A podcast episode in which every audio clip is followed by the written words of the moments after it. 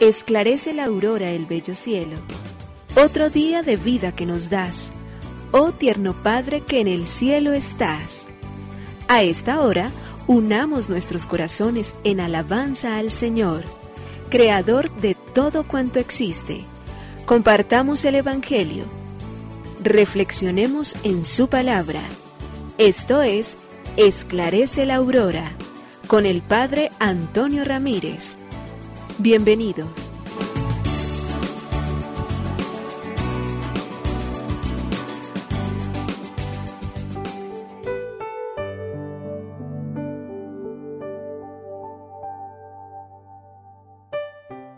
Con los muy buenos días, hoy el lunes 21 de noviembre del año 2022. Aquí estamos una vez más para darle gracias al Señor porque su vida nos ha permitido que nuestra existencia hoy exista. Él es la vida y por ende entonces concede la vida a todos los seres para que puedan existir, para que lo puedan alabar, para que en la grandeza del Espíritu, en esa que Él mismo ha creado para nosotros, en la cual podemos realmente vivir, caminar, dar razón de nuestra fe y de nuestra esperanza, estar siempre al servicio entonces de los otros, poder mostrar con nuestra forma de vivir diaria, consecuente, todos los días, de que Él es el principio, el hálito de la vida y el que ha hecho que las cosas que no existían existieran y que de manera especial el ser humano tenga también, además de esta posibilidad de existir como existen todas las demás cosas, un espíritu que lo alabe durante todo el tiempo, un espíritu que dé razón de lo que significa el poder entonces entrar en relación suprema, auténtica y verdadera con Dios. Vivimos la última de las semanas del tiempo ordinario. Damos gracias a Dios porque hemos celebrado la fiesta de Jesucristo, Señor y Rey del universo, y con Él hemos entendido que el reinado suyo es un reino de servicio, un reino de amor, un reino que se contrapone a todas esas realidades humanas en las cuales nosotros encontramos un mundo lleno solamente de fantasías, un mundo lleno de búsqueda de placeres, de egoísmos, un mundo que esclaviza, un mundo que pervierte, un mundo que daña, un mundo que esclaviza, un mundo que lo único que busca es intereses personales, mas nunca como aquellos que nos enseñó Jesús, los del amor y del servicio, estar a disposición siempre de nosotros y mostrar a través de nuestro buen obrar y de nuestro buen vivir que somos hijos realmente del reino eterno. Por ello, hoy comenzamos entonces una vez más, como siempre, cargados de entusiasmo, llenos de alegría infinita por cuanto Dios hace y va realizando en nuestra propia vida y pidiéndole al Señor que todos los días, caminando con Él, vayamos encontrando las luces necesarias para poder vivir un día en el reino eterno con el Señor con aquel que nos llama a la eternidad. Por ello le decimos gracias, oh Señor, Creador del universo. Nos unimos a la Iglesia Universal que ora.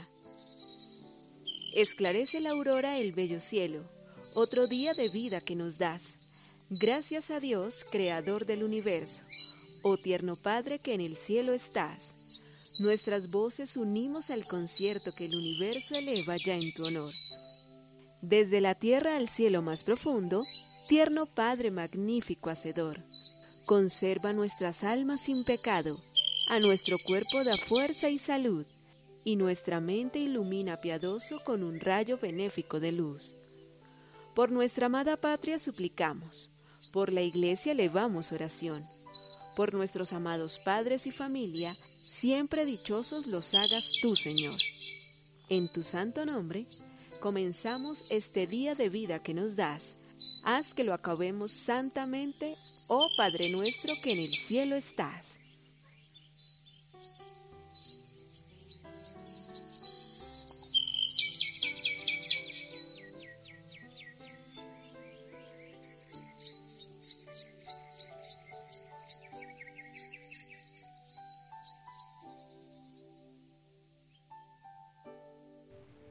Una curiosa costumbre de esquimales. Los esquimales tradicionales tienen una bella costumbre. Cuando a alguien le ha sucedido algo desacostumbrado fuera de casa, al volver y se siente del suelo contra la pared sin decir nada.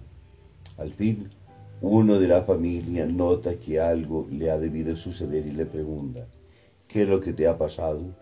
Entonces él se da cuenta, da cuenta de todo lo que pasó. El silencio y el gesto de sentarse apoyado en la pared era la preparación para contar y escuchar la experiencia personal. Esta costumbre de los esquimales de observar en qué estado de ánimo está un familiar que vuelve a casa nos dice cómo nos debemos preocupar los unos por los otros para que nuestro amor sea verdadero, para que nuestra entrega y reconocimiento del otro y de la otra sea interés absoluto. Observar las condiciones, las situaciones, los momentos, las experiencias que vive. Y en ellas entonces poder nosotros descubrir la necesidad que la otra persona tiene. Es muy importante en la vida, es necesario hacerlo con todo el tiempo y con toda la tranquilidad.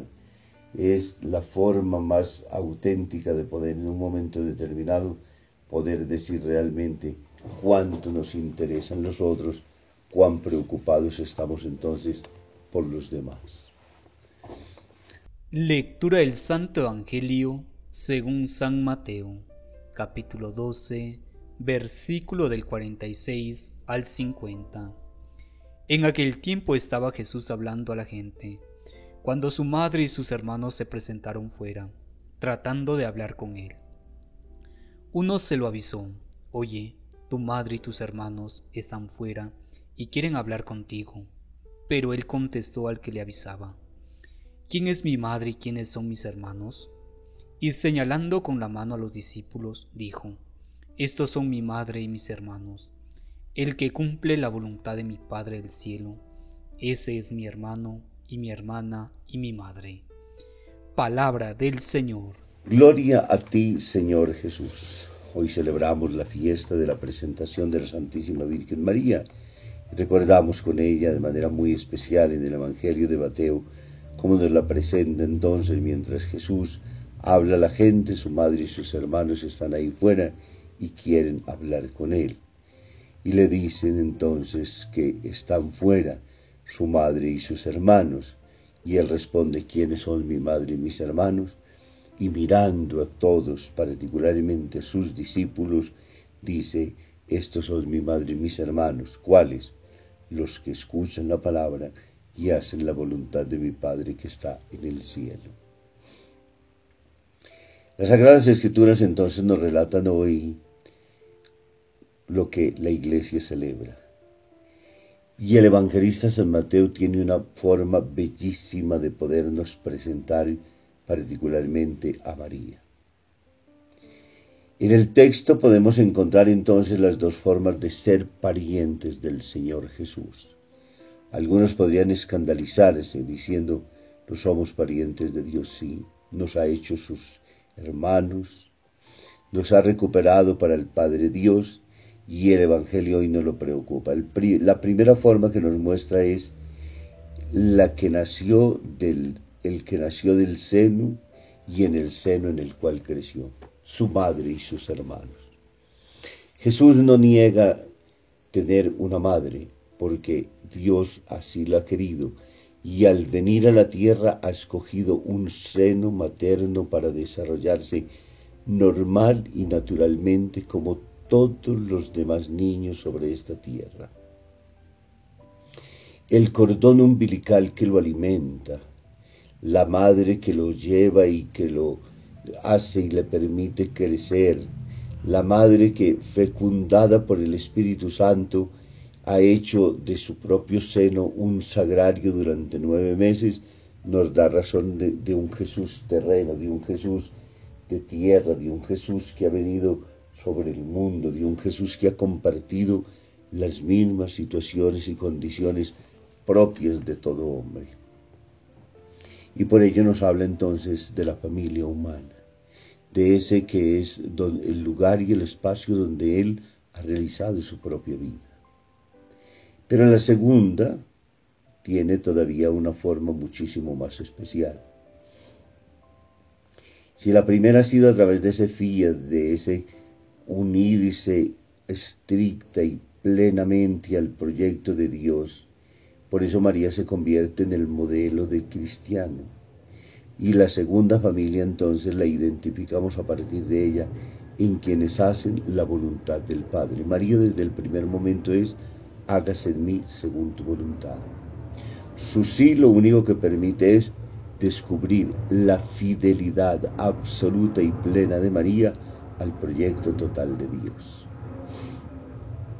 Y por eso entonces María es la mujer que cree, la mujer que en la fe concibe, es la elegida antes de que naciera el Salvador del mundo y la ha creado para que fuera la madre del Salvador. Y por ello entonces no podemos jamás dudar de esta que se convierte en la forma más explícita y María, en la grandeza que se da en ella. Es más grande por ser creyente que por ser madre.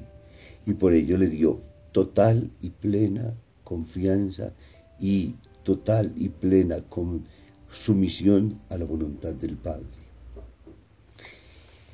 Seguramente Cristo no hubiera sido ni hubiera podido entonces encarnarse en la historia humana si María no hubiera tenido fe. Es su fe y en esa fe sumisa a la voluntad del Padre la que permite que Él venga al mundo. Qué misterio tan grande. Y por ello Jesús habla de los que escuchan. María escuchó la palabra. Y las que hacen su voluntad. Ella de inmediato le dice, aquí estoy para hacer tu voluntad.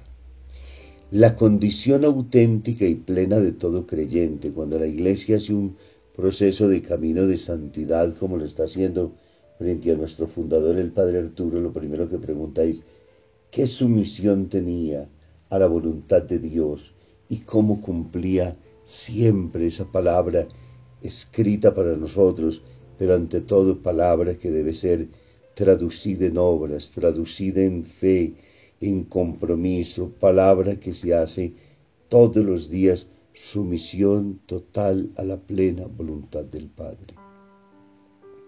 Cuando eso lo logra, entonces declara las virtudes heroicas para poder ser santo. De igual manera, entonces, la Iglesia nos pide a nosotros también en este día que con fe sumisa aceptemos siempre la voluntad y obremos como Él mismo nos ha enseñado. Los bendiga el Padre, el Hijo y el Espíritu Santo. Muy feliz día.